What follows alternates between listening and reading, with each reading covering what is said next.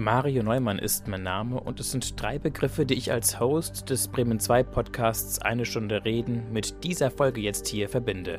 Wild, frei und dankbar. Und zwar in doppelter Weise, weil jemand zum vereinbarten Zeitpunkt nicht aufgetaucht ist, bin ich quasi wild aus dem Aufnahmestudio gestürmt, war so frei, den nächstbesten Menschen anzusprechen und äußerst dankbar, dass Thomas Gottmann direkt mitgekommen ist. Ein Mann, der in seiner wilden Zeit Bassist einer Punkband war, der so frei ist, mit Mitte 50 plötzlich was ganz anderes zu machen und der dankbar ist, dass es allen in seiner Familie gut geht, denn es gab da diese eine Autofahrt. Meine Tochter, die war hinten im Kindersitz, da war die so acht Monate. Und mal schreit mein Sohn hinten, die Mandita wird ganz blau, nicht? Und ich dachte, hey, kann doch nicht sein. Ich gucke so zurück, am Lenkrad kurz zurück. Du lieber Himmel, blitzeblau. Und meine Frau war ja da schon Ärztin. Halt an, halt an, halt an. Ich fahre da gerade noch an den Straßenrand, Bundesstraße wohlgemerkt. Nicht? Und meine Frau schmeißt sich rüber, Wiederbelebung hat sie da gemacht, weil die hat gar nicht mehr geatmet, hat sie so wieder zurückgeholt. Nicht? Wir wussten nicht, was war. Es ist wie ein Wunder, dass dieser kleine Mensch seinen ersten epileptischen Anfall überlebt. Allerdings wird die Kleine später in der Schule so gemobbt, dass die Eltern sie auf eine andere Schule geben müssen. Am Ende steht ein Happy End, denn die Epilepsieanfälle sind über die Jahre ganz verschwunden. Weg sind auch die Sorgen um Schulden von Thomas Gottmann. Das war so ein Berg damals, wo wir neu gebaut hatten, waren ganz andere Zinsen. Und ich habe manche Nacht wach gelegen und gedacht, Mensch, wie willst du das mal abzahlen? Und dann gab es das tolle Baukindergeld. Und so haben wir uns das leisten können. Und das haben wir dann auch nach und nach abtragen können. Auch. Was ich zeitweise gedacht habe, oh Mann, das schaffen wir ja nie. Nicht? Geblieben ist der Ehrgeiz, mit dem Thomas Gottmann Dinge angeht und seine Neugier, Spontanität und Ehrlichkeit, die das Gespräch mit ihm so unglaublich leicht machen. Hier ist es in der ARD Audiothek. Hallo Thomas Gottmann. Hallo Mario. Ich finde Sie bewundernswert ein Stück weit, weil Sie, ja, haben Sie ein Gesicht verzogen? Ja, weil Sie bereit sind, ins kalte Wasser zu springen. Ja, ja, das mache ich ab und zu mal. Und ich denke, das ist auch eine wichtige Eigenschaft. Es bewahrt ja. einem was? Es bewahrt einen vor der ständigen Routine, muss ich sagen. Nicht? Dass man immer das Gleiche macht, immer wieder das Gleiche und so weiter. Und ohne dem, sage ich mal, gibt es keinen Fortschritt, egal auf welchem Gebiet. Ja.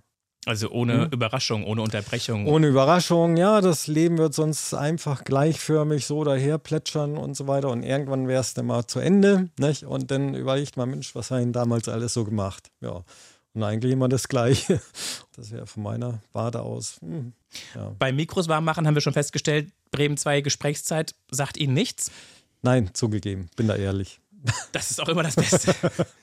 ja. Aus dieser Sendung ist dieser Podcast entstanden, mhm. eine Stunde Reden, wo es wirklich um Zufallsbegegnungen mhm. geht, um spontane Momente, wo eben Menschen mir über den mhm. Weg gelaufen sind, der ich unterwegs bin mit diesem Schild, auf dem eben diese Frage steht, eine Stunde reden. Wobei bei Ihnen, ich glaube, ich habe Sie angesprochen, bevor Sie die Chance hatten, das Schild zu sehen, oder? Ich habe da auf Schild gar nicht geachtet. Ja. Ich habe da nur ein Schild gesehen und sonst nicht viel. Nur mein so. Schloss, was ich aufschließen wollte. Das ist schon das erste Missverständnis, das es tatsächlich eben gab, ja, als wir uns getroffen haben. Ich dachte, Sie schließen ab. Dabei haben sie aufgeschlossen. Ich dachte, sie sind fertig und haben jetzt Zeit für die Aufzeichnung. Und sie wollten eigentlich hinein, ja, nicht genau. hinaus. Genau, weil ich da noch was vergessen habe passiert. Das ist so eine Art Büro, was Sie aufgeschlossen haben. Ja, ja, sicher. Das eine Filiale. Das ist, ja, ja, unser Büro. Da sind verschiedene Makler tätig, ja, im Commercial-Bereich und im Residential-Bereich, also Wohnhaus- und Gewerbebereich und ja. Name darf man wahrscheinlich nicht nennen, oder doch? Doch, können wir schon sagen. Also, wenn man sich dieses Büro anschaut, dann steht ja. außen groß dran Engel und Völkers. Ja. Das ist eine Immobilienmaklerkette. Ja, Kette. Oder? Äh, gibt es die nicht fast in jeder Stadt? Ja, die gibt es überall eigentlich, kann man sagen. Ne? Ich meine, Tochter, die ist jetzt nach Bolivien gezogen, ja, und dann hat sie gesagt, oh, Papa, hat sie angerufen, da gibt es ja auch Engel und Völkers, ja. Wir sind in über 30 Ländern, nicht? auf allen Kontinenten sind wir ja vorhanden mit 800, 900 Filialen, Standorten, Standorten. Filialen. Ist das genau. so ähnlich wie McDonalds, so ein Franchise-Konzept? Das ja, quasi zum großen Teil ist Franchise-Konzept. Das hat Engel und Völkers damals auch aufgebracht. Waren so, so die ersten, die das dann in dem Bereich, im Immobilienbereich gemacht haben. Und das war letztendlich sehr erfolgreich. Und Sie waren vorher auch schon mit Immobilien zugange, oder? Nein, gar nicht. Ich habe eigentlich was ganz anderes studiert, Maschinenbau. Und das in Ulm. Produktionstechnik, dem Bereich. Und eigentlich wollte ich allerdings Architektur studieren. Und da damals die Zeiten so schlecht waren mit Neue Heimat, ja, da waren ja die Skandale und so weiter und die Baubranche lag natürlich damals am Boden, ja, zu meiner Zeit. Hat mein Vater mir den Tipp gegeben, machst bei mir eine Lehre, ja, eine Betriebsschlosserlehre gemacht und dann baust drauf auf. Gut, dann habe ich das Abi noch nachgeholt und äh, richtig an der Abendschule? Ja, das war Fachoberschule, war das in Pferdenaller. Ja, dann habe ich studiert in Ulm. So, das heißt, Sie sind, wenn Sie Pferden aller sagen, Sie sind ein Norddeutscher ursprünglich? Ja, 20 Jahre in Dörfern auf dem Deich gelebt. Mein Vater hat da gearbeitet, der war Direktor von diversen Wasserkraftwerken am Mittelweser und haben auch die Mitarbeiter gelebt auf dem Deich, wir auch. Es war so eine richtige Kraftwerkssiedlung damals, die es damals noch gab, ja. Später wurde ja alles verkauft. Und war das schön oder war das nicht ein bisschen einsam? War toll. Wenn man aufwachte, Blick auf vor einem nur Wiese und dann die Weser floss da vorbei mit den ganzen Binnenschiffchen, die ja vorbeigefahren sind und hinten eigentlich nur Geest, Marschland. Ja, wunderbar. Und trotzdem wollten Sie kein Binnenschiffer werden? Nein, ich wollte eigentlich Kapitän Sondern werden. Wollten Sie? Ja. Manchmal ärgere ich mich heute noch, dass ich nicht Kapitän geworden bin. Die Sehnsucht nach draußen und so weiter. Aber, aber Kapitän auf dem Meer oder auf, oder auf? Auf dem Meer, richtig, mhm. richtig. Ja, ja, richtig. Am liebsten mit Frachtschiffen Containerschiffen, sowas in der Richtung. Aber das hat mal einen Knick gegeben bei mir. Und zwar haben wir mal eine Helgoland-Fahrt gemacht. Und zwar gab es damals noch die Roland von Bremen. Die kennen die alten Haudegen. So ein Fahrgastschiff. Kennen, kennen die alle noch? Seebäderschiff, sagt man dazu. Ja. Und da sind wir mal in den Sturm gekommen. Das war Windstärke 10 in Böen 12. Ja. Und das war eine Grundsee. Also die Winde kamen von verschiedenen Richtungen, haben so richtige Wellentäler ausgegraben und der Roland von Bremen, der hat so schon geschlingert. Das war schon überall bekannt, dass der schlingert. Das war ein umgebautes Kühlschiff, ja. Ja, und hat es mir erstmal eine Weile verleidet, weil ich dachte, der hat sich immer nach zur rechten Seite umgeschmissen. Ich dachte, irgendwann bleibt er in so einem Wellental liegen, ja. Hatten Sie richtig und, Angst? Oh, ja, ja, ich war, wie alt war ich da? Zwölf? Ja, zehn, zehn, elf Jahre alt war ich da. Ne? Und da habe ich schon einen leichten Schock bekommen, ja. und, und, wie muss ich mir das vorstellen? Ich meine, Windstärke 10 ist schon ordentlich. Ja, das ist schon ordentlich. Hm. Wie war die Atmosphäre an Bord? Die Atmosphäre, äh, Hinfahrt war so, die war nicht so schlimm. Da war vielleicht, oh, wenn ich jetzt einschätze, so sechs, sieben waren es vielleicht. Ah, da haben die Leute halt alle die Tüten voll gemacht. Also sie kennen vielleicht diese Tütchen da mit den Bändern, wo man spucken, wenn sich mal ja Kann, sich übergibt. Da waren den Leuten mehr schlecht, ja, und auf Rückfahrt, da war denen nicht mehr schlecht, aus Angst, muss man sagen. Kaum ist die Kiste aus dem Windschatten von Helgoland rausgekommen, schon hat sich die auf die Seite gelegt und es war schon richtig, ist gleich mit den ersten Böen richtig erwischt worden. Ja, und so ging es dann weiter. Und konnten Sie denn noch sitzen oder lagen Sie alle mehr? Äh, wir haben uns festgehalten auf Vorderdeck, da sind die ganzen Stühle übereinander gestürzt. Und dann hat man mal überlegt, nach drinnen zu gehen. Hat man einmal die Tür aufgemacht, lagen überall die Tüten noch äh, rum, die gefüllten. Teilweise ist auch der eine oder andere mal draufgelatscht, sage ich mal so einfach Lachs. Und äh, da flogen die, selbst die Zuckerwürfel, die flogen da durch die Gegend, da sind wir natürlich wieder hoch. Da hat man noch frische Luft gehabt. In der Ferne war so ein Krabbenkutter zu sehen, ja, der war mal weg dachten wir, der kommt gar nicht mehr. Nicht? Und dann ist er an irgendeiner anderen Stelle wieder hochgekommen. War schon und Ihre Eltern, wer war dabei oder waren Großeltern dabei? Das war eine Sache. Wir kennen ja die Verhältnisse hier im Norden, ja. Und da war die ganze Verwandtschaft, war ein Verwandtschaftstreffen, muss ich dazu sagen. Nicht? Und die kamen alle ja, aus dem hessischen Edersee, Bad Bildung und äh, mein Vater hat gesagt, ach komm, wollen wir nicht in die Lüneburger Heide fahren? Ja gut, und sein Bruder sagte, ach Karle, wenn wir schon mal hier sind, dann fahren wir auch. Nicht? Er hat noch gewarnt und ich weiß noch, 8 Uhr, um 20 Uhr sollten wir ankommen damals, an der Kolumbuskaje war das und wir sind, glaube ich, um 0 Uhr circa sind wir eingetroffen. Ja, der hat ja ständig gegenkreuzen müssen und naja, dann haben wir irgendwo noch was gesucht und irgendwo war noch ein Bauernhof offen mit Licht und die haben sogar noch äh, einen strammen Max uns gemacht und, und da hat der Onkel gesagt, so, jetzt feiern wir erstmal Geburtstag. Ja, so war es. Die, die haben alle Angst, Leben und Tod geschwitzt. Unsere ganze Verwandtschaft, die, die war richtig am Ende. Ich glaube, die einen oder anderen sind nie wieder aus Wasser gegangen. Ich aber schon. Also ich habe erstmal eine Pause gebraucht, muss ich dazu sagen. Und dann war ich aber auch, glaube so zwei, drei Jahre später war ich wieder auf Helgoland. Ja, ja. Gut, also aber ich, ich halte nochmal fest, wenn es diese Helgoland-Tour nicht gegeben hätte, die ja. Sie als äh, Zehnjähriger etwa miterlebt Ja, so zehn, elf Jahre, genau. Mit ja. dieser Windstärke 10, ja. dann wären Sie vermutlich Kapitän geworden. Ja, ja, war zehn in Böen zwölf. Also ich wollte es immer werden. Ich glaube ja, nicht? Also die Wahrscheinlichkeit, sagen wir, ist groß. Ja. Danke, dass Sie das so beschrieben haben. Weil so, ja, genau okay. dieses Bild wollte ich. Ich wollte, dass man das miterleben kann. Ja, weil Windstärke ja. 10 ist viel. Ja, Dass sie, zehn. dass sie überhaupt gefahren sind. Ich glaube, heute würde so. Nein, würde, nein, heute, heute geht es gar nicht mehr. Heute haben sie bei circa acht haben sie abgeregelt.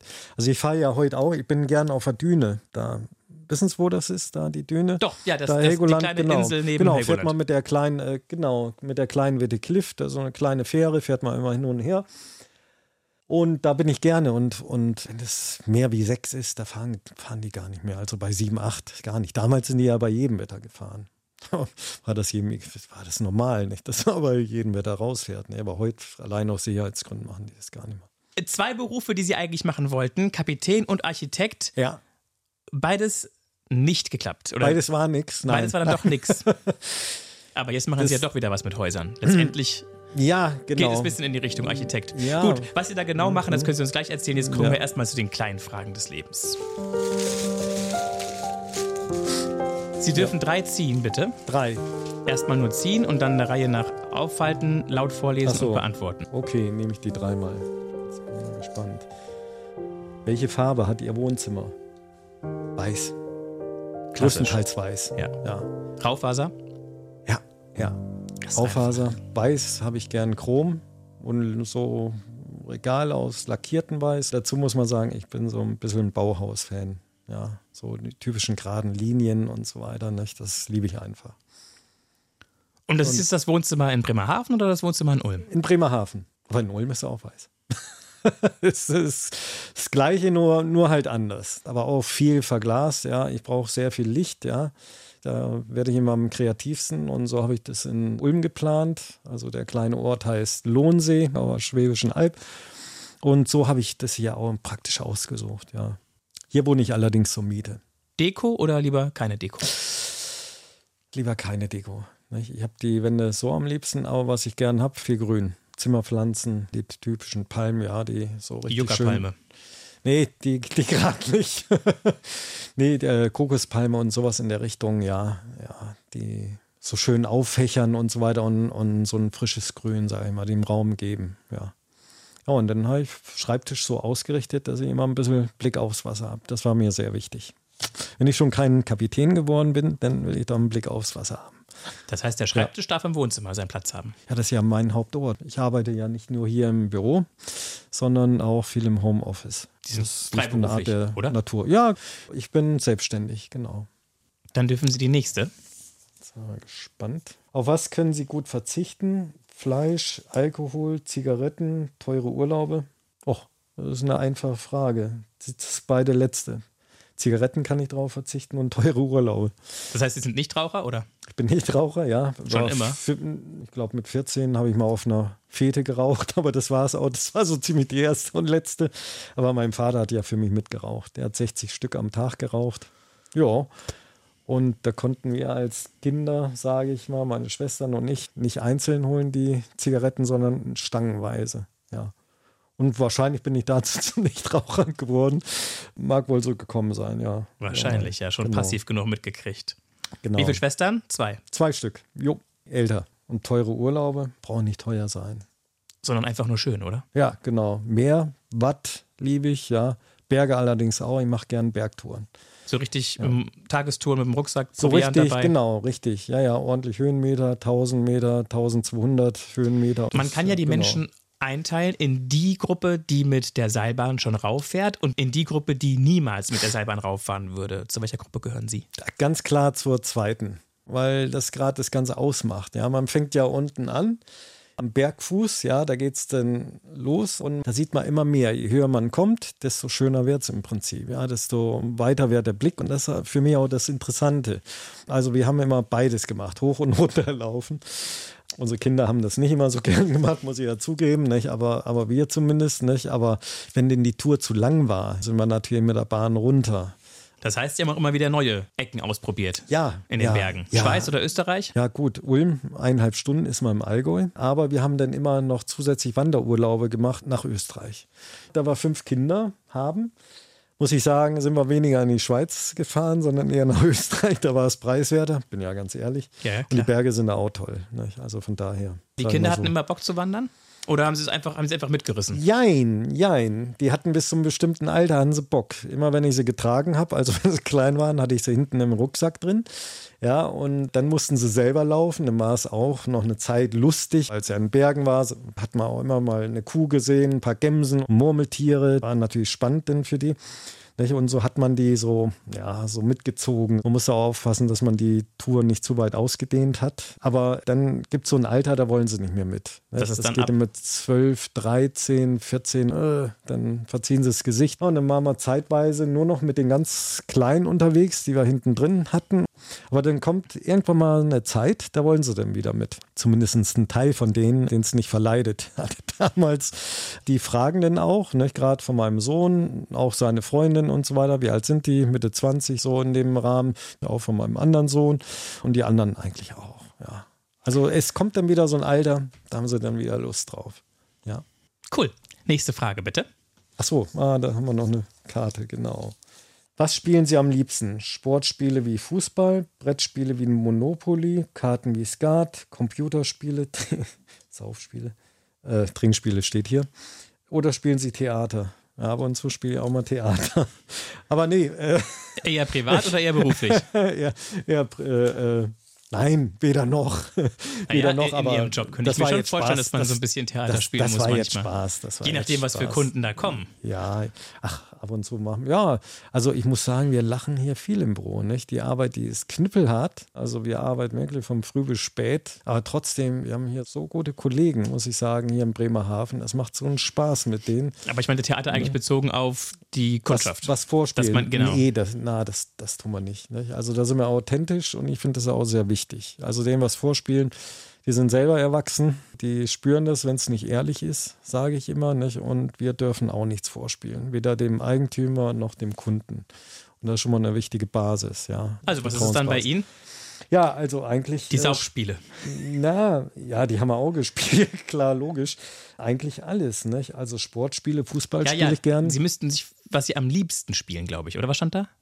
Ja, was spielen Sie am liebsten? Also das heißt, Sie müssten sich für eins entscheiden. Boah, das ist aber schwierig. Ja, ja. Eigentlich alle Spiele.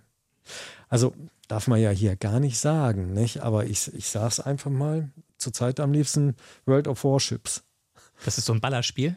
Äh, ja. Ja, ist in Ordnung. ja, wir, aber wir mit bleiben Schiffen, bei der Ehrlichkeit. Aber ja, ja, aber mit Schiffen, ja, und das ist eigentlich der Reiz für mich, nicht? Da ich schon kein Kapitän mehr geworden bin, steuere ich halt so Schiffe. Und dann macht es natürlich auch Spaß, gebe ich halt ganz ehrlich zu. Ja, wenn man, ich sag mal, so harte Arbeitstage hat und ist mal am Wochenende wirklich ausgepowert und es ist ja so, man wird ja auch noch am Wochenende angerufen, ja, oder hat am Wochenende eine Besichtigung durchzuführen, nicht? Das ist einfach so. Und dann hat man mal Zeit, ja, dann sage ich auch, jetzt muss, muss ich mal was total anderes machen, was Wildes. Ja. Und dann schmeiße ich die Kiste an und dann spielen wir mal ein paar Runden World of Warships. Ist halt so. Aber macht Spaß. Das ist die Hauptsache. Spielen Sie das dann online gegen andere? Genau, gegen andere. die zufällig da sind? Nee. Die zufällig da sind. Es gibt da auch so Gruppen, die man so bilden kann, so, ja, so Mannschaften und so weiter. Habe ich aber keine Zeit so. Also ich habe sehr wenig Freizeit, muss ich dazu sagen. Aber der Job, der macht so viel Spaß und wir haben hier so tolle Kollegen, ne, das schon als Freizeit teilweise auffasse. Ja, Aber ja, ich glaube Ihnen das sofort. Ich kann mir, glaube ich, auch grob vorstellen, was Sie meinen. Mhm. Dass sozusagen der Job ist so viel zusammen. Also Herausforderung, ja. Thrill, ja. Abenteuer, ja. Abwechslung. Spannung. Äh, Spannung Spaß. Dass man im Prinzip das, was manche dann in der Freizeit irgendwie versuchen sehnsüchtig herbeizubekommen, indem ja. sie irgendwas machen, was sie genau. fordert, mhm. weil sie, was weiß ich, einen Beruf haben, ja. der ja. halt für sie nicht so eine Herausforderung darstellt, tagtäglich. Genau, genau. Dieses Bedürfnis haben sie nicht mehr. Nein. Aber wie ist es mit Ausgleich? Den finde ich da. Und wenn ich jetzt mal richtig abschalten will, sage ich mal, dann lege ich mich auf, aufs Sofa daheim. Und dann schlafen sie ein. Und dann, ach, da nach einer Viertelstunde. Das kann auch kann eigentlich alles passieren. Entweder Aber machen Sie noch, dann Musik an? Jazz oder Klassik? Musik auch. Ja, verschiedene Sachen. Also, oder haben Sie äh, so Pop-Interpreten, die Sie super finden? Ich komme ja eigentlich aus der Punk-Ära, muss ich sagen. Ich habe ja damals auch in einer Band gespielt, in einer Punkband. Sie waren Gitarrist oder waren Sie Schlagzeuger? Bassist bin ich gewesen. Sehe vielleicht wie ein Schlagzeuger aus, aber sagen alle immer. Ich dachte immer, du wärst Schlagzeuger. Aber nee, Bassist bin ich eigentlich. Also auch E-Gitarre gespielt. Wir haben dann so nach, wenn wir auf der Bühne aufgetreten sind, so nach der Halbzeit, dann haben wir die Gitarren gewechselt. Da habe ich E-Gitarre gespielt und Louis Bass. Und wie hieß die Band? Musste man die kennen? Das war damals so die zweite Garde an Punkbands. Wir sind auch aufgetreten damals mit den Toten Hosen. Die hießen damals aber noch ZK, Zentralkomitee. OH 78 hießen wir und später haben wir einen Dreher reingebracht und dann hießen wir OH 87. Offensive Herbst 78 und zwar war damals bei uns so ein Manöver da in der Gegend, ja, wir haben ja auf die Niedersachsen-Kaserne geblickt in Barmel und da war das irgendwie, ich weiß nicht, von war das irgendwie spannend und so haben wir einfach den Namen übernommen von dem Manöver. Wie lange gab es uns? Vier, fünf Jahre. Ja, sind getourt, überall rum. Süddeutschland-Tour, in Freiburg sind wir mal aufgetreten, Pforzheim, in Reutlingen und da war auch damals schon der Spaßfaktor dabei. Von daher höre ich heute Punk noch, ja, klar. Und damals Campino ganz gut gekannt, ja, war oft bei der Geburtstagsfeier dabei, wo sie sich umbenannt haben. Das war, glaube ich, Duisburg, irgendwo im Pott war das. Und dann sind sie von ZK auf Tote Hosen, haben sie sich umbenannt da. Ja, ja. Und wieso haben sie dann von 78 auf 87 umgeswitcht bei ihrer Band? Ich bin dann mal ausgestiegen nach einer gewissen Zeit, ja. Äh, Gab es Streit? ja, also nicht handfest, nicht, aber man hat so die musikalische Ausrichtung. Also ich war so der Hardcore-Typ von uns. Ich brauchte was Härteres, ja, und die anderen wollten so mehr in Richtung New Wave gehen. Dann habe ich hier in Bremen, äh, hier in Bremen sage ich, beziehungsweise in Bremerhaven, in Bremen gespielt. Bei VA, Volksabstimmung hieß die Band, ja, mit Staffi zusammen, war genauso toll die Zeit. Viel erlebt, sind wir da wieder aufgetreten. Und er hat ja dann später Rumble Militia gegründet, eine recht bekannte Band, so bekannt sind wir ja, glaube ich, nie geworden. Dann haben sie mich angefragt, ja, willst du nie wieder bei uns spielen, weil der Gitarrist, mit dem ich mich nicht so gut vertragen habe, der ist dann gegangen. Das war für mich ein Anreiz, da wieder einzusteigen. Ne? Da wir dann nicht mehr OH 78 waren, haben wir uns halt umbenannt in OH 87. Einfach Just Zeile gedreht und weitergemacht. Ja, genau. Und so richtig, wie viele Platten haben Sie rausgebracht? einige EPs, da weiß ich gar nicht wie viele. Die sind heute noch im Handel, allerdings so auf Ebay findet man noch ab und zu eine. Werden ganz gut gehandelt, muss man dazu sagen. Und dann haben wir später noch, wann war denn das? Das war, glaube ich, nach 2000, 2005 oder so, 4, 5, haben wir noch eine Doppel-LP in Vinyl rausgebracht. Die war auch ratzfatz, war die vergriffen. Wir haben die, glaube ich, bis Japan haben wir die verkauft. Und weg waren sie. Und ich habe noch ein paar wenige. Witzig. Haben die ganzen alten Stücke zusammengeschnitten, sind hier in ein Tonstudio gegangen, haben das schön gesampelt, das Ganze, und dann haben wir die rausgebracht. Letztes Mal aufgetreten sind wir 2012. Das war so eine Revival, sind wir damals im Schlachthof in Bremen mit den ganzen anderen alten Bremer Bands aufgetreten. Aber richtig toll tolle Zeit. Ich finde es noch spannend, dass jemand, der diesen Hintergrund hat und der das auch kultiviert hat in einem positiven Sinne, oder nochmal aufbereitet hat und äh, dann, dann eine Familie mit fünf Kindern kriegt. Ja, das geht auch noch so. ja, da, da, da gab es ja, wir sind ja nach vier, vier, fünf Jahren war ja die Band dann, ja, dann haben wir Schluss gemacht und so weiter. Die aktive Phase die quasi aktive beendet. Phase beendet.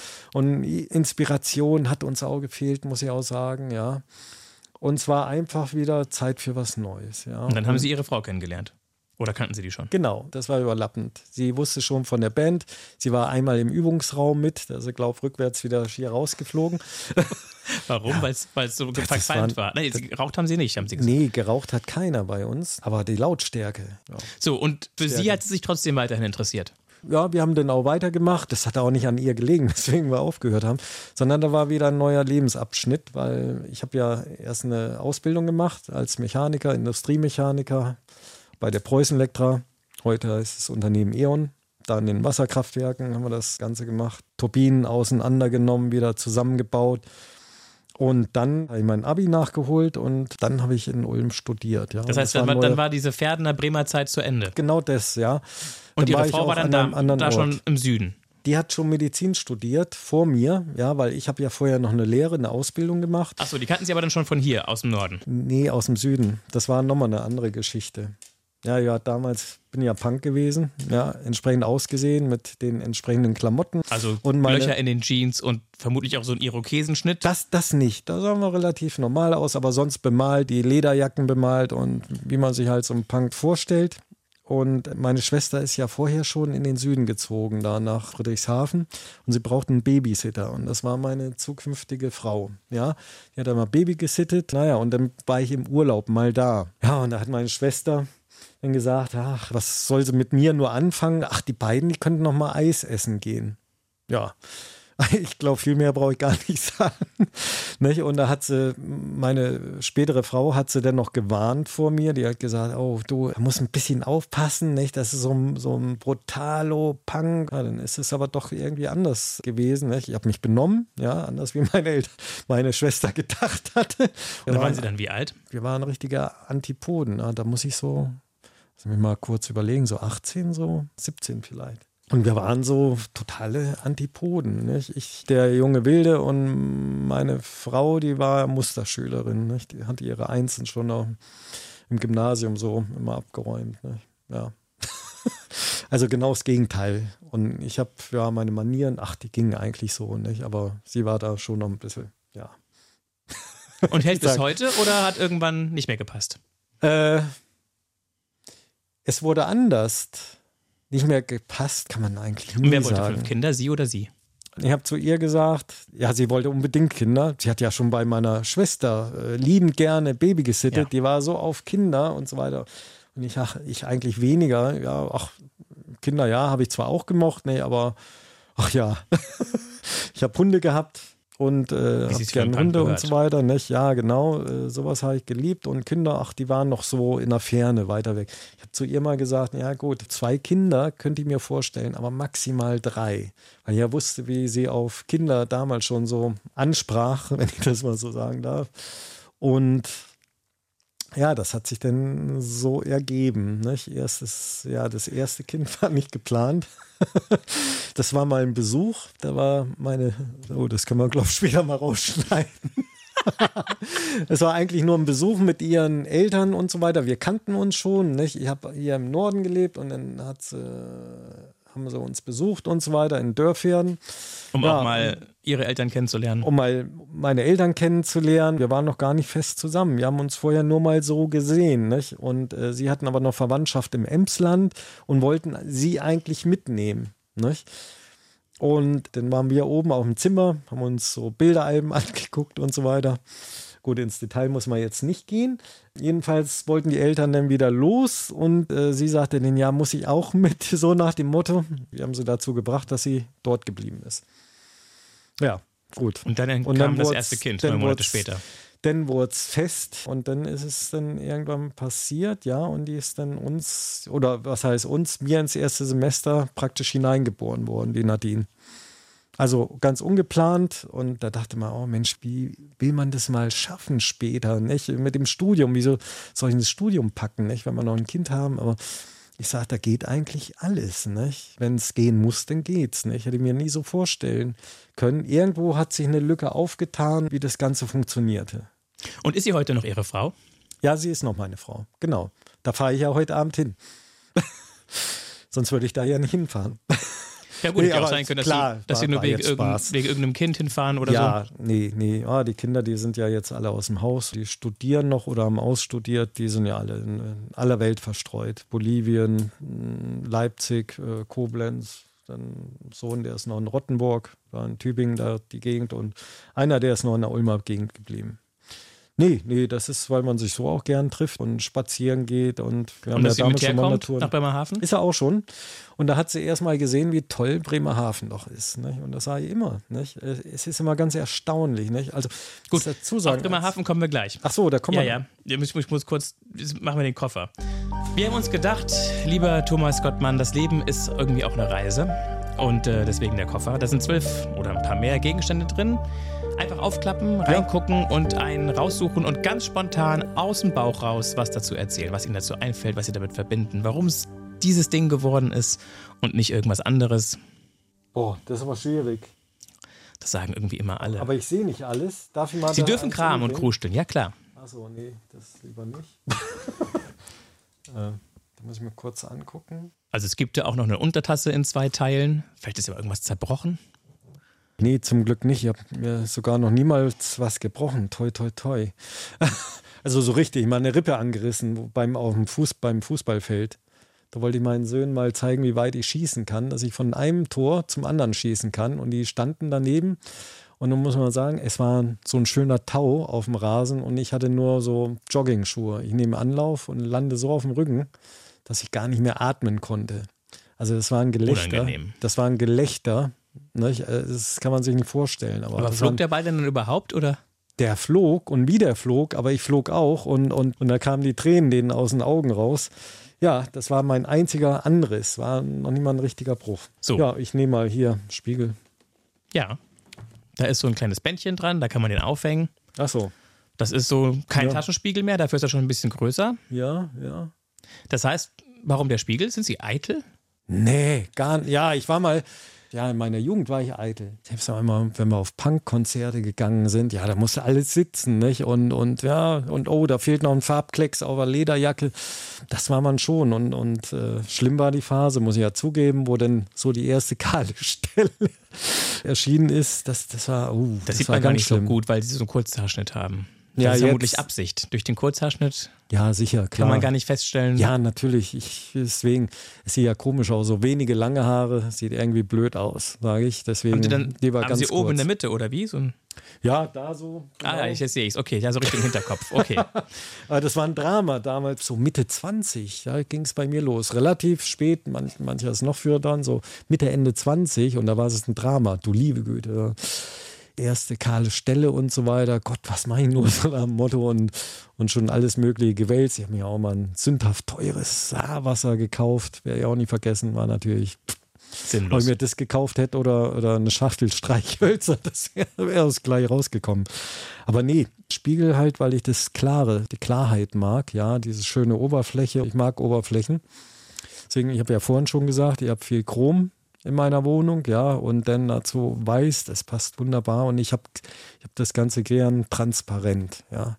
Also jetzt weniger eigentlich, um mich zu sehen, sondern ja, ich mag solche Oberflächen und muss ja sagen, ich war ja auch lange Zeit, elf Jahre immerhin in der WMF AG in Geislingen beschäftigt, mit Edelstahl und so weiter, Chrom-Nickelstahl.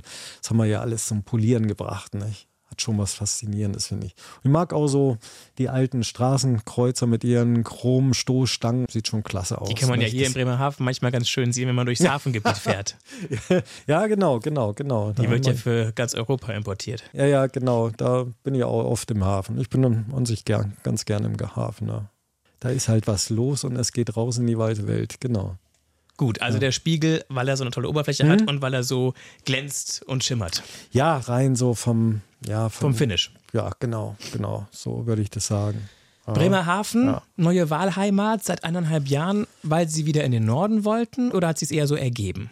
Beides. Also eigentlich, ich muss sagen, in meinem letzten Unternehmen war ich 19 Jahre beschäftigt und Das kann dann nicht WMF gewesen sein, weil da waren sie nur elf Jahre. Nee, nee, das war im Bereich Hochleistungskeramik. Ja, das war die Ceramtech in Ploching. Ist das dann für Zähne oder? Das machen sie auch, aber das ist so der kleinste Teil. Also die überall, wo Hochleistungskeramik drin ist, ja, da ist auch häufig Ceramtech drin.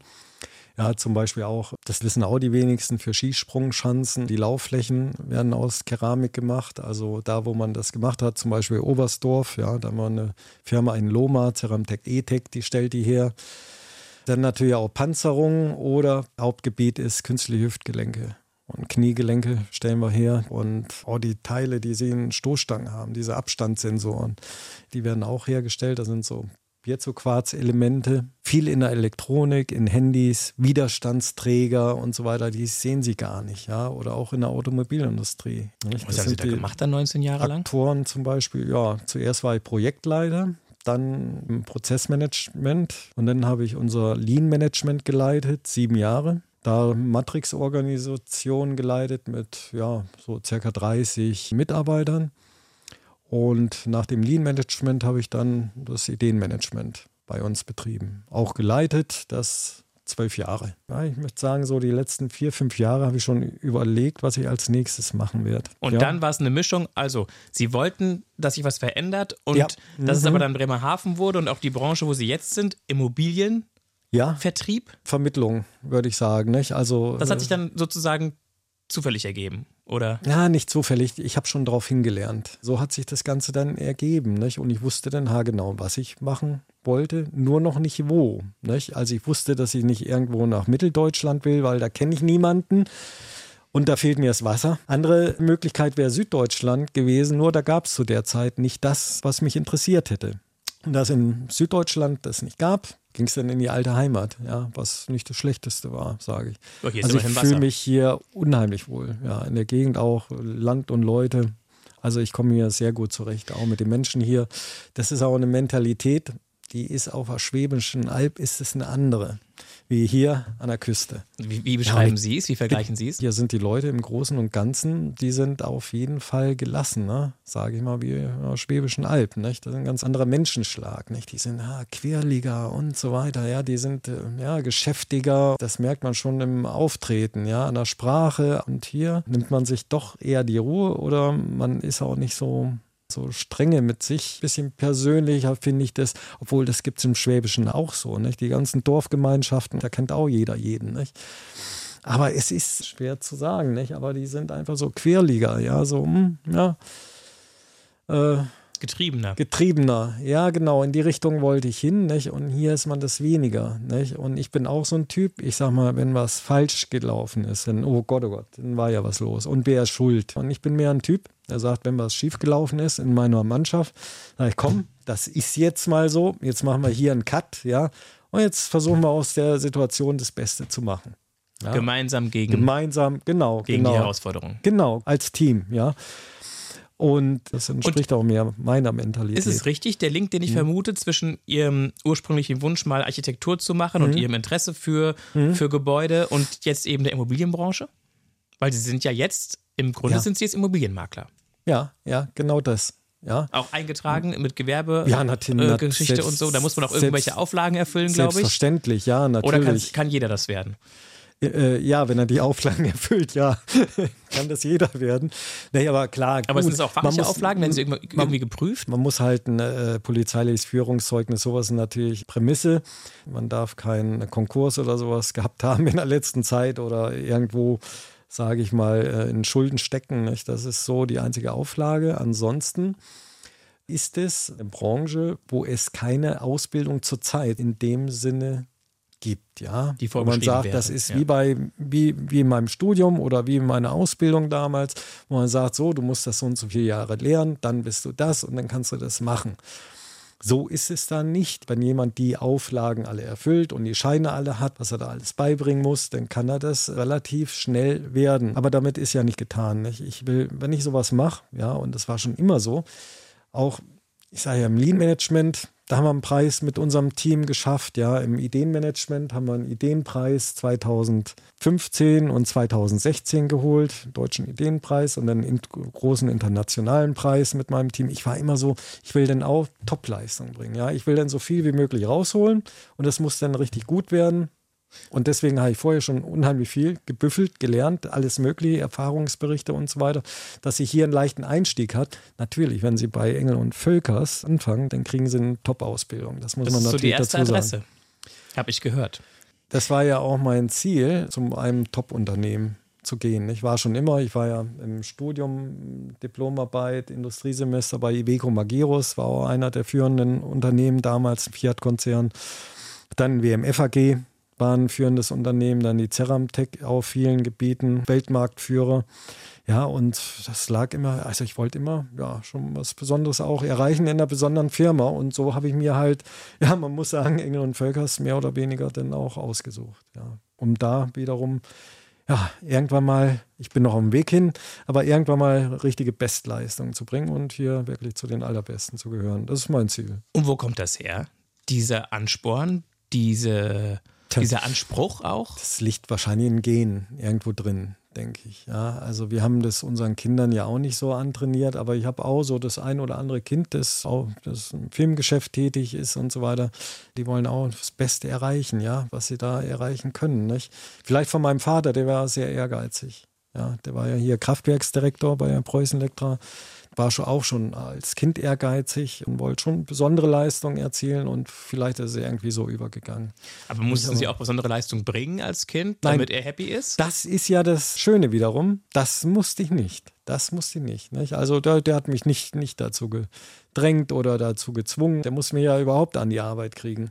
Weil ja als Schüler war ich keiner der fleißigsten. Nicht? Und der hat Sie und, auch als Punk akzeptiert? Ah, schwer. Die erste Zeit war richtig haarig, nicht? Aber dann, ja gut, dann war ich auch 16, dann habe ich auch Bizeps äh, da gehabt und so weiter. Als ich das irgendwie so, ja, und er hat sich auch die Zähne so ein bisschen stumpf gestoßen, ich jetzt mal. Nee, das ging dann schon. Nicht? Das heißt, Sie haben Armdrücken gemacht oder wie, wer recht hat? Nein, nein, aber ja, man ist natürlich auch größer, stämmiger geworden, hat sich nicht alles bieten lassen, nicht? Das ist, ist natürlich das typische Alter, so mit 15, 16, nicht? Da geht es dann bei Jungs so ordentlich los. Ja, aber, aber, er hat sie nicht vorher verhauen, wenn sie böse waren als Kind. Nee, nee, nee. Also das, das äh, hätte ich mir auch gewehrt. also ihre Kindheit, würden Sie sagen, haben Sie ja vorhin schon mal gesagt, ja. allein schon von der Wobei, das muss ich sagen, da gab es schon mal was auf den Hintern, aber ganz selten, ganz selten, aber das war damals, war das glaub gang und gäbe, nicht? War das Usus. Ich habe sogar vom ja, muss man sich mal vorstellen. Wir hatten eine Klassenlehrerin in der ersten, zweiten, dritten, vierten Klasse. Das war eine Fräulein von und zu, hinten hier mit so einem Dutt. Ja, die hat auch noch richtig zugeschlagen. Ja, also mit, mit der flachen Hand und so weiter. Und nebenan gab es eine, die hat auch noch mit dem Stock die, die Schüler geschlagen. Ja, ja, ja, ja. Ich habe es ja live mitbekommen. Schon ein bisschen gruselig. Live erlebt. Ich weiß noch, werde ich, das sind so Sachen, die bleiben, die bleiben irgendwie äh, ja, bestehen, die vergisst man einfach nicht. Da sollten wir, immer wenn wir fertig waren mit unserem Aufsatz, das war, muss dritte Klasse oder vierte Klasse, dritte, vierte Klasse gewesen sein, wenn wir fertig waren mit dem Aufsatz, mussten wir, durften wir dann auch so eine, so eine Umrandung malen, ja ja, die, die eher fertig waren. Ich war eher fertig, ja, und war dann schon dabei und wollte das. Und sie sagt Schluss, ja, jetzt Schluss. Und da mussten wir alle aufhören. Und ich wollte den Rest noch hier zu Ende kringeln, ja. Mit einmal wusste ich gar nicht, wie mir geschieht. Ne? Da kriege ich eine Salbe, rechts, links, rechts, links. Aber sowas von geballert, muss man sagen, wie wenn der Blitz eingeschlagen hätte, nicht? Ja, ja. Weil sie nicht aufgehört haben weil, zu Weil ich da noch, äh, da noch das zu Ende machen wollte die Umrandung. Haben nicht? Sie eine geklatscht bekommen? Ins nicht eine, das waren, glaube ich, vier, ins fünf, Gesicht. sechs, sechs Stück hier so an die Ohren, so batsch, batsch von hinten, so richtig so zack, zack, wie, wie, wie wenn x-mal der Blitz einschlägt. Ja, ja. Und was haben Sie gefühlt in dem Augenblick? Ich wusste erst gar nicht, was los war, nicht? Naja, da fühlt man natürlich schon Schuld. Oh Mann, du hättest es ja nicht zu Ende malen dürfen, jetzt halt vorher aufhören. Verrückt, müssen. oder? Ja, wird, man, wird man verletzt und gehauen als Kind ja, und fühlt sich auch noch schuldig. Ja, ja, ja, ja, habe ich gedacht, oh Mist, jetzt hast du einen Fehler gemacht, so nach dem Motto, ja. Es war damals so, aber da ist man auch nicht nach Hause gerannt und hat dann gesagt, du, hör mal, die Lehrerin hat mich verdroschen, nicht? Aber es wäre man nicht auf die Idee gekommen, nicht? Aber Sie haben ja auch noch fünf Kinder. Ja, ja, ja, ja. Nein, die schlage ich nicht. ja, auch nie gemacht. Aber ich, nee, ich, ich, ich frage mal ja. anders. Sie selbst haben ja auch fünf Kinder ja. großgezogen. Ja. Wie sind Sie da mit der Herausforderung Erziehung umgegangen? Hatten Sie so Einflüsse? Es gibt ja so da. große Pädagogen. Jesper Juhl fällt mir hier spontan ein. Haben Sie die angehört oder gelesen? Oder? Nee, gelesen habe ich gar nicht. Also man hat das Beste also was man gemeint hat, was gut für die Kinder ist, das hat man versucht so umzusetzen, ja. Und irgendwo zwischen Aber zu so streng und zu lasch. Bücher, hm, so einen Mittelweg versucht denk, zu finden. Ja, oder? ja, genau, genau, genau. Das, ja, ich denke, so über die Jahre so, ja, relativ gut. Man, das ist immer so, wenn man jetzt sieht, macht man Fehler. Das geht gar nicht anders, anders aus. Ne? Und bei fünf ist ja schon eine Menge, ja, die dann auch richtig zu erziehen. Ja, also fünf Kinder so machen ist, ist das eine, aber die dann zu erziehen ist das andere. Und die sind natürlich auch hier und da immer mal, ja, mal nervig. Und äh, was mir die Älteren noch so ein bisschen vorhalten, oder uns, muss ich sagen, meine Frau und mir, ist, dass wir bei den ersten noch ziemlich streng waren und es lässt nach. Die Energie lässt nach und die, die Vorwürfe, denn ja, aber die, die durfte das und das und das durfte ich nicht und so weiter. Zum Beispiel? Und länger aufbleiben, länger rausgehen. Mehr Fernseh gucken. Denn mehr Fernsehen, naja, obwohl das ist so, das haben wir auch nicht gut gemacht. Also unsere durften schon immer relativ viel Fernseh gucken. Ja, hat es ihnen geschadet? Weil sie sagen, nee, ist nicht na, gut gemacht. Also ja, das ist das Witzige. Eigentlich hatten, ja nicht. Ja, Geschadet während, ja nicht. Hatten Sie währenddessen dann ein schlechtes Gewissen oder sagen Sie jetzt grundsätzlich ist es eigentlich nicht so? Erst später das schlechte Gewissen gehabt und, und dann auch gedacht, Mensch, wir hätten die eigentlich nicht so viel Fernsehen sehen lassen dürfen, nicht?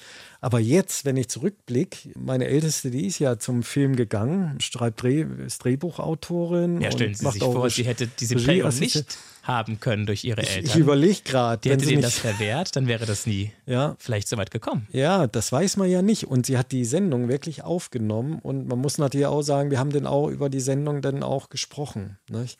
Also haben sie sie doch pädagogisch eingebunden. Ja, aber, es war ein aber, Konzept, aber eher, un, ach, eher unabsichtlich. Aber ein, ja, ein unabsichtliches Konzept. Ich würde sagen, das war mehr so intuitiv, ja, unabsichtlich. Nicht? Aber andererseits haben wir auch mit denen viel gespielt und Wochenende ging es meistens immer raus. Entweder, weiß ich, in die Friedrichsau nach Ulm oder in die Glacieranlagen nach Neu-Ulm oder ins Allgäu, dass wir eine Tour gemacht haben. Das muss man natürlich auch sagen. Nicht? Aber so haben sie bestimmt zu viel Fernsehen gesehen. Also wo heute der Pädagoge sagen würde, oh, das ist aber gar nicht gut. Nicht? So, jetzt ja. kommen wir zu den großen Fragen des Lebens. Was ich ja super finde, so als Zwischennotiz, ich hatte lange noch nicht jemanden mit so viel beruflichem Renommee wie Sie, muss ich sagen. So. Sie sind ja fast schon so ein Anzugstyp. Sie haben immer ein schönes Olymphemd an, aber Sie sind ja fast schon so ein Anzugstyp. Sie ich sind ja Anzüge, aber ja, ich, ja. Äh, also ich, Sie sind ja quasi so ein richtiger, erfolgreicher Businessmensch. Ach, ich bin zufrieden, sage ich mal so. Nein, aber das ja, ich, gut, sie haben halt diese Punk-Vergangenheit. Sie sind halt irgendwie auch skurril dadurch. Ja, sie sind sind halt einige. nicht so der typische Karrieremensch. Sie sind halt eher so ein, sie sind, was sind sie, so, so ein kreativer Freak. Ich, das hat, das hat meine Tochter mal gesagt. Oh Gott, du bist so ein, hat sie mal gesagt. Oh, ich habe so einen Freak als Vater. Hat sie wirklich mal wortwörtlich gesagt. Und was haben Sie dann gedacht in dem Moment? Oh, ich habe das fast noch als Lob gesehen damals, bis ich mal irgendwann gesehen habe, dass so ein Freak allgemein ist. Aber ich habe auch manchmal verrückte Sachen gemacht. Ne? Zum Beispiel? Das kann man hier gar nicht alles sagen. Vielleicht können Sie was andeuten. Sie müssen ja nicht alles sagen. Sagen Sie nur ein bisschen was. Äh, ja, ich habe manchmal so unvorhergesehene Dinge gemacht, dass ich mal einen, der da gerade stand, mal einfach einen Eimer genommen und mal einmal Wasser drüber gekippt habe. Das war Spaß. Über ein Kind. ja, was allerdings schon älter war, nicht? Das ist also klar nicht immer so ein kleines Kind. Im Sommer. Irgend, irgendwas, womit einer nicht gerechnet hat, ne? irgendwas Dummes nicht? gemacht oder irgendwo ins Fettnäpfchen reingetreten. Aber nicht? Sie haben das aus Spaß gemacht, oder? Ja, natürlich, na, natürlich war das Spaß, nicht? Und dann ja, bin ich nachgeheftet worden, dann auch gerade von meiner jüngsten Tochter. Ja, war nur Spaß, ja, ja. Nicht so haben sie mich dann nachgeheftet. irgendwas, irgendwas Komisches ist mir dann immer mal eingefallen, nicht? Und ja, das liegt so in meinem Typ drin. Dinge, Weil mit Sie- denen man nicht rechnet. Ja, Ja. ja. Deswegen sitzen Sie auch hier bei einer Stunde Wahrscheinlich, Reden. wahrscheinlich. Und, ja. und, und machen Ja, dieses Abenteuer-Podcast hier mit. ja, ja, genau. Ach ja, gut, dass es so Menschen gibt. Naja. Also, Sie dürfen jetzt wieder. Kann auch mal anstrengend sein, ja, mit solchen Menschen. Ja, gut, das hat immer alles Licht und. Schatten. Lieber Thomas Gottmann, Sie dürfen jetzt nochmal drei, drei Zettelchen ziehen. Suchen. Sie ruhig welche raus, Eins. die tief unten sind oder quer durcheinander. Hm, quer. Eine hier weiter vorne, dann habe ich aus allen Bereichen. Gut, Aufhalten und vorlesen bitte und aufhalten und beantworten. vorlesen. Nehmen wir mal gleich den ersten. Würden Sie einem fremden Menschen eine Niere spenden? Ja, ich weiß ja nicht, was noch alles kommt. Kann ja sein, dass mein Kind. Ich wäre im Zwiespalt gewesen. Aber so einen gänzlich Fremden, zu dem ich keine Beziehung habe, Eher nicht. eher nicht. Nee. So, jetzt hoffen wir, dass was Neues kommt. Mal angenommen, Sie gewinnen eine Million Euro. Was würden Sie damit machen? Da träumen viele von. Ja, irgendwo nochmal hinreisen, wobei ich nicht der Reisetyp bin, ins Gebirge oder ans Meer und da eine schöne Zeit verleben. Und dann würde ich aber auch viel, sage ich mal, meinen Kindern davon abgeben, dass die vielleicht mal die Möglichkeit haben, sich was Eigenes dann anzuschaffen. Also eine Wohnung oder Haus und so weiter, weil die haben es nicht leicht. Nicht? Also ich muss sagen, meine eine Tochter, die hat lange in Berlin gelebt und kennt die Mieten dort und äh, das ist heute so für jüngere Menschen ist es schwierig, sich ein bisschen Eigentum zu erarbeiten, ja. Aber sonst fällt mir an sich, ich habe ja hier alles, nicht? Also alles, was ich mag. Und ist für Sie eine Million viel oder nicht so viel? Für mich persönlich ist es sehr viel, weil ich habe nicht so viel Geld auf einen Haufen gesehen. Bei uns ist äh, natürlich alles ins Haus gewandert. Ja, wir haben ja da bauen lassen, weil wir selber nicht konnten, weil wir selber stark beansprucht waren, meine Frau als Ärztin und ich als Ingenieur. Für mich ist es sehr viel Geld, weil wir haben nie so viel gehabt. Entweder ist es ins Haus gewandert oder in die Kinder natürlich auch. Nicht? Die müssen natürlich studieren und leben an ihrem Ort mit Studiengebühren und ist halt das Geld reingegangen. Nicht? Aber das ist ja auch gut so, weil Ausbildung ist für mich so ziemlich so, ja, der wichtigste Baustein mit fürs Leben. Klar, Gesundheit, logisch, ja, dass man gesund lebt. Aber Wissen, Bildung ist für mich, also hat für mich sonst Priorität. Ne? Und deswegen hat sich da nie, eine Million so nie angesammelt. Nie nicht? Andererseits kann man es relativieren, nicht? Im Immobilienmarkt, also pff, da wundert man sich schon, nicht? Da sind ganz andere Summen oftmals im Spiel. Also Summen, die, die auch finanziert werden, ja, natürlich. weil der Gegenwert ja zumindest ja. in der Wirtschaftswelt existiert. Ja, das, das ist ja, das, ja, das, das ist so. Ne? Stichwort Blase, ne? Ich, ja, also ja. man wundert sich manchmal. Ja, ja, ja. Also gerade im süddeutschen Raum. Das sind ja ganz andere Preise, ja. Wenn man das hier sieht, also drei- oder vierfache muss man dafür veranschlagen, wenn man in Hamburg ist oder in Stuttgart und so weiter. Das sind ganz andere, ganz andere Größenordnungen. Und, und wie geht es Ihnen damit, dass es so ist? Ist das richtig oder ist das falsch? Ja, ich meine, es ist ja am Ende auch nur eine Scholle Land und eine Butze drauf, in der man ein Dach über dem Kopf hat. Da sage ich, das ist einfach Angebot und Nachfrage.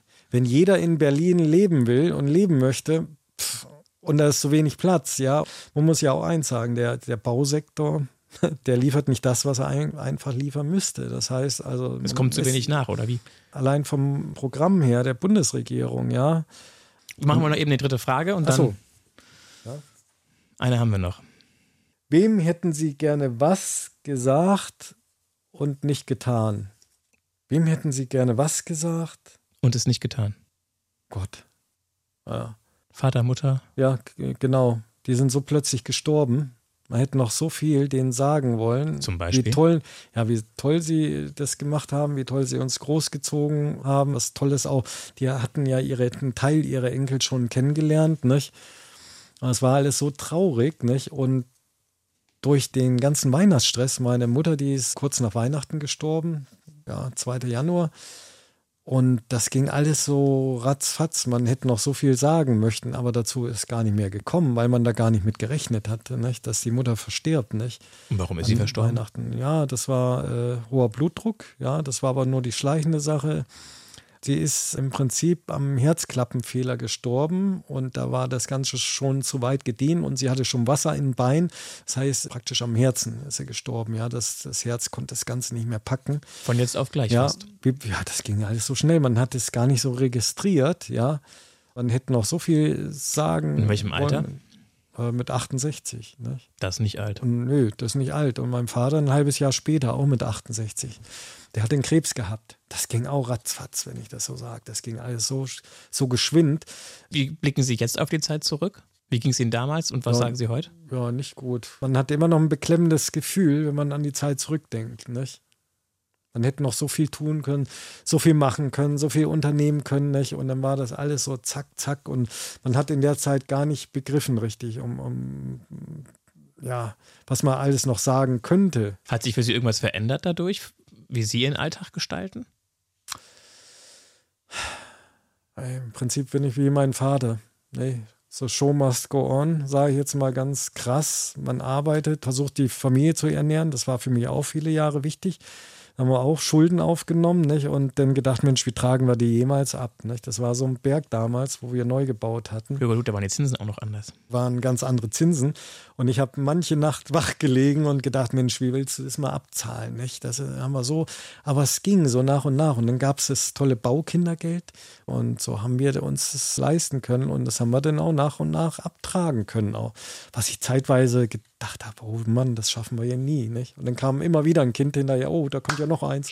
Ich darf ja gar nicht sagen, von den fünf Kindern waren nur zwei geplant. Nee, aber man, aber möchte, man möchte keines missen. Wollte ich sagen, wenn ich ihn zuhöre, habe ich nicht aber, den Eindruck, dass es, dass es aber, irgendwie, dass es irgendwie auch nur im geringsten da, bereuen würden nein. oder nicht gut fänden, dass es so gekommen ist. Ja, oder ja. ich wollte auch schon, mhm. ich war schon versucht, sie zu fragen, ob es da ein Kind gibt, das sie besonders gerne haben, aber selbst das würde ich sie nicht fragen können, weil das, das auf so, so wirken sie nee, auf mich nee. nicht. Nein. Die sind alle gleichberechtigt nein, und alle. Wirklich nicht. Mir wird zwar immer wieder unterstellt, du magst den lieber, weil er bei Werder Bremen Fan ist, so Neckereien, ja, so. Aber, aber nee, nee, ich muss wirklich sagen, nicht? Und, und auch die nicht geplanten, ich muss sagen, also das, das wäre schrecklich, das wär, wenn da einer ja, fehlen ja. würde, nicht? Das kann, ja. nee, kann man sich nicht vorstellen. Und eins muss ich auch sagen, ich bin immer wieder dankbar, dass sie alle am Leben sind, dass sie gesund sind. Ja, wir hatten bei einem Kind dann ganz große Schwierigkeiten mit Epilepsie. Die hatte lange, viele Jahre mit Epilepsie zu tun. Das hat sich vertan, alles, nicht? Die das darf alles Auto fahren und hat sich zum Glück ausgewachsen. Das war irgendwas ist in der 36. Schwangerschaftswoche passiert oder 35. war es, ja. Keiner weiß es. Es haben Wehen eingesetzt und so weiter. Muss was passiert sein, nicht? Und da muss ich sagen, sowas prägt einen denn auch. Und man ist so dankbar, nicht? Vor allen Dingen, dass das mit ihr so geworden ist. Nun hat man schon vier andere Kinder, nicht? Und hat dann so ein Sorgenkind auch noch dazu, nicht? Und fährt zu Zentren hin nach Landshut, nach, da gibt es auch bei Rosenheim noch so eine spezielle Klinik, nicht? Und das war fast so kurz davor, dass man Gehirnlappen hätte wegoperieren müssen, nicht? Und das heißt, da fehlen alle Erinnerungen von dem bis zu dem Jahr, nicht? Das ist ja, das ist ja gruselig, das Ganze. Nicht? Das klingt nicht schön. Gut, nee, dass es nicht nee. gemacht werden musste. Ja, aber ein Segen sage ich heute noch. Und von daher ist man dankbar dass soweit so allen gut geht und hoffe, dass es so weitergeht, ja. Also haben wir jetzt die großen Fragen auch abgeschlossen, indem wir ja. nochmal auf Ihre Eltern gekommen sind? Ja, ich denke, die sind mir spontan so eingefallen. Ansonsten gab's, zum gab's, Glück nicht. Ja. So, Gab es sonst irgendwelche, irgendwelche Schicksalsmomente in Ihrem Leben im negativen Sinne? Ja, also ich mag gern Hunde. Äh, fällt mir auch ein. Also und da sind sie immer gebissen worden, oder wie? Nee, nee, war ein eigener Hund, der ist unter das Auto gekommen und ich habe das gesehen, ja. Und ich war auch noch so halb schuld daran, dass der Hund unter das Auto gekommen ist, weil ich das Garagentor nicht, äh, nicht das Garagentor, das ähm, Hoftor. Genau, das Hoftor nicht geschlossen habe nicht? und bin mit dem Gassi wie sonst auch rausgelaufen, nicht aus der Tür. Und wir hatten so ungefähr 100 Meter bis zum Gartentor, ein relativ großes Gelände gehabt. Und da sieht mein Hund praktisch da auf der gegenüberstehenden Seite eine Frau, die wie meine Mutter aussah. Nicht? Und äh, der war verrückt auch nach meiner Mutter und so weiter. Sie hat ihm das Fresschen gegeben, klar, und da rennt der so und ich sehe von da das Auto von der linken Seite und der umkurvt die Frau und genau deswegen erwischt er dann auch noch meinen Hund, nicht? Und ach, sowas in dem Alter, in dem Alter, wo ich damals war, nicht? Wie alt war ich da? Och, da war ich auch so zehn, zehn, elf, ja. Und sowas denn live mitzukriegen, das war ein Trauma, lange Zeit, nicht? Und auch heute noch. Ja, glaubt man nicht, nicht? Das ist heute noch, ab und zu denkt man da immer wieder ran, nicht? Und das war so ein Moment, also das war schrecklich, prägt einen auch irgendwo, nicht? Das sind so Sachen, ja, fällt mir jetzt so spontan ein, nicht? Obwohl das schon lange her ist und so weiter. Und der Hund schon lange gestorben wäre, nicht? Aber das sind so Sachen, da war mal Schuld und so weiter, nicht? Und man hat das Gartentor vorher nicht geschlossen und ja. Und ihn auch nicht an der Leine gehabt. Wie bitte? Und ihn auch nicht an der Leine gehabt.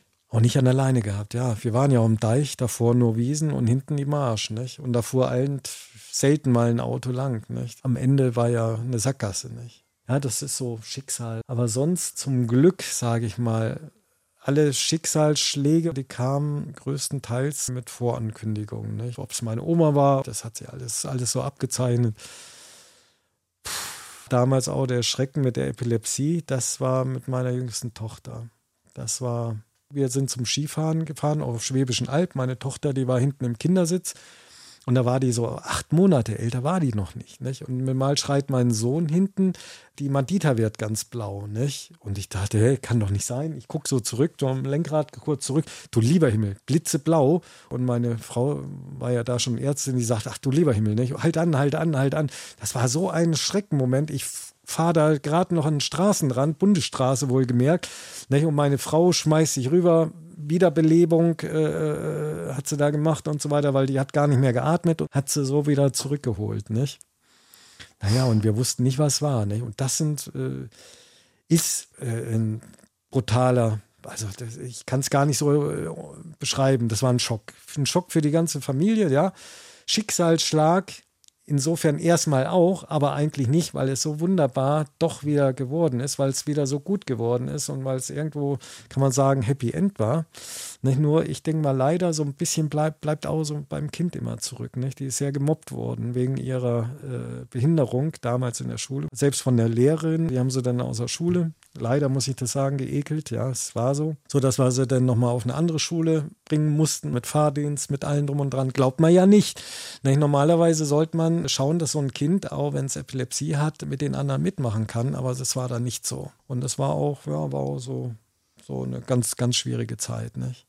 Wir haben das ja öffentlich gemacht und das war der größte Fehler bei unserem Kind, ja. Dann kamen am nächsten Tag schon gleich die Eltern zum Lehrer. Also die, da möchten wir ja nicht, dass die in unserer Klasse ist. Nicht? Und, also aus bremischer Sicht unfassbar, oder? Ja. Wo Integration groß geschrieben wird. Ja, und unfassbar, nicht? Und das, das waren mehrere, auch dann noch die, von denen man das überhaupt nicht vermutet hätte. Da war ein Arzt da und alle Eltern waren da, konnten drüber sprechen. Ja, ich denke mal, da wird mehr hintenrum gemacht und ich bin einer, der nach vorne raus ist und, und ganz klar sagt, was ich denke, wie ich denke. Und das ist so ein Landstrich, da läuft viel hinten rum, mhm. wird viel getuschelt. Dann sagen sie zwar zur einen Seite das, aber andererseits. Komisch, oder? Handeln sie anders, wie sie sagen. Schade. So sage ich das mal. Und das ist sehr schade. Und das haben wir da richtig, richtig hart mitgekriegt. Und das habe ich hier auf dem Deich, habe ich das bei uns damals am Dörfern nie so erlebt. Also wie ist jetzt der Plan? Klar kommt, kommt Ihre Frau überall. Das kommt, ist keine mhm. Frage. Kommt Ihre Frau von Ulm auch hier rauf irgendwann? Ist das geplant oder ist das noch offen?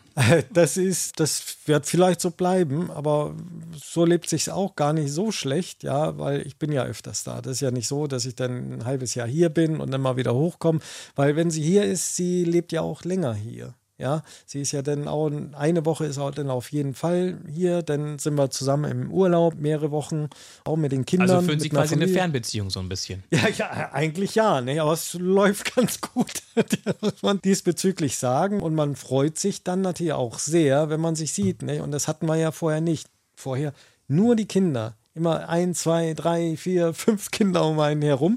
Das wurde dann natürlich mit den Jahren wieder weniger. Dann waren uns fünf, vier, drei, zwei, eins und das war dann auch mal wieder schön. Nicht? Und es ist ja nicht so, dass ich mit Gewalt hier in den Norden wieder gegangen bin, sondern ich habe da natürlich auch nichts gefunden. Ja, und da war das so meine Denke damals so, ja, dann, dann gehst halt in den Norden, oh, ist toll, eigentlich im Norden. Oh, das wäre auch schön. Gut, zwei Schwestern leben von mir hier noch, eine in Bremen Nord, die andere da na, im Pferdener Kreis, ja. Aber ja. Ihre Frau hat jetzt erstmal kein Bedürfnis, aus Ulm wegzugehen. Hängt sie auch am Haus, oder? Die hängt da natürlich, die braucht ihre Berge wiederum, ja. Die mag zwar das Meer auch, ja, das ist auch klar. Aber ja, da ist er halt groß geworden, die kann sich da schlechter abnabeln, nicht? Und so bleibt es vermutlich so. Nicht? Wir haben ja eine kleine Ferienwohnung in Döse, ja. Cuxhaven-Döse. Cuxhaven-Döse, ja. Und das hatten wir damals so gedacht, dass wir hier die auch nutzen und dann hier auch im Norden sind, weil meine Frau wusste, mir fehlt der Norden, ist halt so. Ne? Aber so geht es eigentlich ganz gut. Ich bin dann auch mal länger dort. Jetzt in der Aufbauphase natürlich nicht, nicht? aber. Bevor Sie hierher gekommen sind, gab es im Bremerhaven schon Engel und Völkers oder nicht? Ja, ja, die gab es schon. Nur nicht mein Bereich. Ich bin ja für Gewerbe zuständig. So, jetzt nee, haben wir über, über zwei Sachen wir noch nicht gesprochen, ja. die ich noch ganz kurz anreißen will. Ja. Es gibt das Klischee, dass Immobilienmakler Geld bekommen, obwohl sie es nicht verdient hätten, weil diese Cottage mhm. abhängig vom Preis des Objekts ist. Wenn Sie jetzt ein teures Objekt verkaufen, Jein, kriegen Sie so und so viel so Prozent. Sagen. Und wenn mhm. Sie ein mhm. günstiges Objekt verkaufen, kriegen Sie so und so viel Prozent. Aber die Arbeit ist ja, ob das Objekt jetzt groß ist ja. und viel kostet oder klein ist mhm. und wenig kostet. Ja, ja. Sie müssen einen Käufer finden, der es finanzieren kann und der es kaufen möchte. Klar, sicher, und den der so. Verkäufer gut findet. Und ja, die Arbeit ist ja mehr oder weniger die gleiche, in Anführungszeichen, denkt der Laie. Und der Makler bekommt aber so viel mehr Geld, wenn es jetzt ein teures Objekt ist. Jein, muss man dazu sagen. Das ist, äh, kann man so nicht sehen. Wir haben meinen, unseren festen Preis. Allerdings muss man natürlich sagen, ab einer bestimmten Höhe. Natürlich, wenn da ein Gebäude steht für 10 Millionen Wert, ja, dann nehmen wir nicht die 5,95, sondern das wird dann, je größer das Gebäude wird, wird es bei uns im Gewerbebereich ja dann nach unten dann angepasst. Angepasst, ja, das ist doch klar. Aber man muss natürlich auch sagen, das ist meine Devise. Ich mache für ein kleines Haus genauso ernsthaft, sage ich mal, meine Arbeit wie für ein größeres oder für eins, was mehr wert war. Ja. Also die Qualität, die ist bei mir also ganz oben angesiedelt und das ist für mich das Wichtigste, dass unsere Qualität stimmt. Und da ist mir egal, wie hoch oder wie niedrig die Cottage ist, ja. Mit einem größeren Gebäude habe ich oftmals auch mehr Arbeit. Ja, das sieht man so vielleicht auf den ersten Blick nicht, aber wenn Sie mal besichtigen, ja, ein 10, 20 Familienhaus, sowas in der Richtung, Sie müssen ja mit den Mietern Konversation betreiben. Sie müssen denen das erklären. Ja, oftmals wissen die Mieter noch nicht mal, dass das Haus verkauft wird, denn das, äh, ja, ich sag mal so schon beibringen, auch schon passiert. Und dann natürlich auch diese ganzen Termine, Besuche und so weiter ab. Dann können Sie nicht einen jedes Mal verdonnern, dass also, der seine Wohnung zeigt. Ich höre so ein bisschen raus, es ist viel Arbeit. Ja. Das heißt, das Geld, was man bekommt, ist aus Ihrer Sicht auch vollkommen gerechtfertigt. Also ich sehe das wirklich so, weil ich weiß, was da für eine Arbeit hintersteckt und das sieht der Normalbürger, sieht es einfach nicht. Der sieht nur, Da kommt ein Makler und ja, hier ist das Schlafzimmer, da ist Badezimmer, da ist Wohnzimmer, so und hält die Hand auf und hier das Geld bitteschön, nicht? Aber das ist, das ist allein die Vorarbeit, um erstmal mit dem Eigentümer klarzukommen, ja, den Eigentümer zu verstehen. Will er verkaufen, will er nicht verkaufen, nicht? Das dauert ja schon, nicht? Bis sie so ein 8, 9, 10 Familienhaus oftmals verkaufen, dafür geht ein Jahr mit Vorlaufphase und, und, und so weiter. Müssen Sie die finden oder müssen Sie die, äh, Beides. kommen die auf Sie zu? Beides. Was ist sie, kommen, sie kommen nat natürlich lieber, wenn sie von selber kommen, das ist klar, als wenn ich da aufstöbern muss und viel investieren muss, das ist natürlich schon klar. Lieber Thomas Gottmann, 58 Jahre jung, wenn Sie jetzt so einen Strich ziehen, was würden Sie zusammenfassend sagen, ist so die Geschichte Ihres Lebens? Die Geschichte meines Lebens ist ein riesenbunter Strauß, für den ich sehr dankbar bin. Ja, eine tolle Kindheit gehabt, toll aufgewachsen, Musik gemacht. Ja, ich konnte machen, was ich wollte. Also meine Eltern haben mir doch große Freiheiten gelassen. Und dann später so eine tolle Familie zu bekommen, ja, das ist jetzt wirklich das Zentrale, ja. Das, wenn sie fünf Kinder haben und dann macht jeder was anderes, das ist so, das ist ein Geschenk. Sie erfahren so viel Tolles, Neues und so weiter. Und ich muss ja sagen, ich habe ja schon inzwischen äh, einige Enkelkinder. Ne? Ich habe ja auch schon fünf Enkelkinder inzwischen. Nicht? Und ja, mitzubekommen, wie die wachsen, wie die gedeihen, was die für tolle Sachen erzählen und so weiter. Also allein die Familie ist, ist ein Riesengeschenk und ich weiß es richtig, richtig zu schätzen. Ja. Und berufliche ist, Erfolge? Kann ich mir auch nicht beklagen das Beste, was ich hatte, habe ich geben können, ja. Es gibt immer einen, der besser ist als du selber, das weiß ich auch immer, nicht? Das war mir schon klar. Aber das, was ich mit meinen Möglichkeiten schaffen konnte, das habe ich im Prinzip erreicht. Und wo ich es nicht erreicht hatte, da bin ich dann gegangen. Ich bin ja auch nicht immer bei einer Firma geblieben. Wenn ich gesehen habe, das geht hier nicht mehr weiter, dann hatte ich die nächste Firma, ja. Und jetzt, Beinahe gesagt gekapert. Nein, so ist es ja nicht. und jetzt noch mal was ganz Neues angefangen. Äh, ja, ja, ja. Im Immobiliengeschäft. Ja. Ja, und Sie lieben die Herausforderung. Ja, ge genau, das ist es. Genau, das ist es. Das ist die ne? Geschichte Ihres das Lebens. Ist, ja, ja, kann man so sagen. Also beruflich Herausforderung. Vom Punkbassisten über den Familienvater, nebenbei Ja. der erfolgreiche Businessman. kann man sagen. Ja, bin, bin zufrieden. Und haben Sie aktuell einen Hund oder soll mal wieder einer kommen? Ach, das wäre mal schön, wenn mal wieder einer kommt. Insgesamt haben wir vier gehabt, ja. Ich habe zwei gehabt in meiner Kindheit. Die Dogge, die leider totgefahren ist, war ein Jagdhund-Dogge-Mischung, ganz toller Hund. Ja, und dann ein Jagdhund, ein Alpha-Rüden, ganz gut auf Trab gehalten hat. Und dann zwei Berner, wo wir dann später Familie hatten, zwei Berner Senn-Hunde. Und da dachte ich, jetzt wäre das Hündinnen, waren das, jetzt wäre das Chaos noch größer bei fünf Kindern, aber genau das Gegenteil war der Fall. Die haben so eine Ruhe schon ausgestrahlt, die haben die ganze Familie beruhigt. Nicht eingeschläfert, aber die Hektik Geerdet. so aus dem Alltag rausgenommen. Nicht? Und sie waren, man war gezwungen, sage ich immer, Gassi zu gehen, bei jedem Wetter. Bin morgen schon um 5.30 Uhr aufgestanden, mit dem Hund raus, dreiviertel Stunde. Bin dann um 6.15 Uhr da gewesen, dann fertig gemacht, geduscht und ging es auf Arbeit. Hm. Das war mein Ablauf. Und dann abends sowieso nochmal, nachmittags ist die Frau gegangen. Vielen Dank, dass Sie sich Zeit genommen Oh, haben. ja, so spontan, so kurzfristig, so von jetzt auf gleich. Ja, freut mich. Hm. Das äh, war toll. Das hat sehr viel Spaß gemacht, Ihnen zuzuhören. Oh, das, das freut mich. Da ist Äh, viel drin, wo man große Ohren kriegt, wo man denkt, Mensch, das ist ja spannend und so kann man das auch sehen und so kann es auch gehen und toll. Ja, freut. Kommen Sie gut nach Ulm und wieder zurück. Und wer weiterhören möchte, hier in der ARD Audiothek gibt es noch einen weiteren Mann, der mit Immobilien zu tun hat. Das ist Dennis Kwiatkowski. Den kann man sich jetzt zum Beispiel anklicken. Wenn man lieber eine Frau hören möchte, die die Berge liebt, so wie Thomas Gottmann ebenfalls, dem empfehle ich Julia Abisdöhle. Ich bin Mario Neumann. Wir hören uns. Tschüss.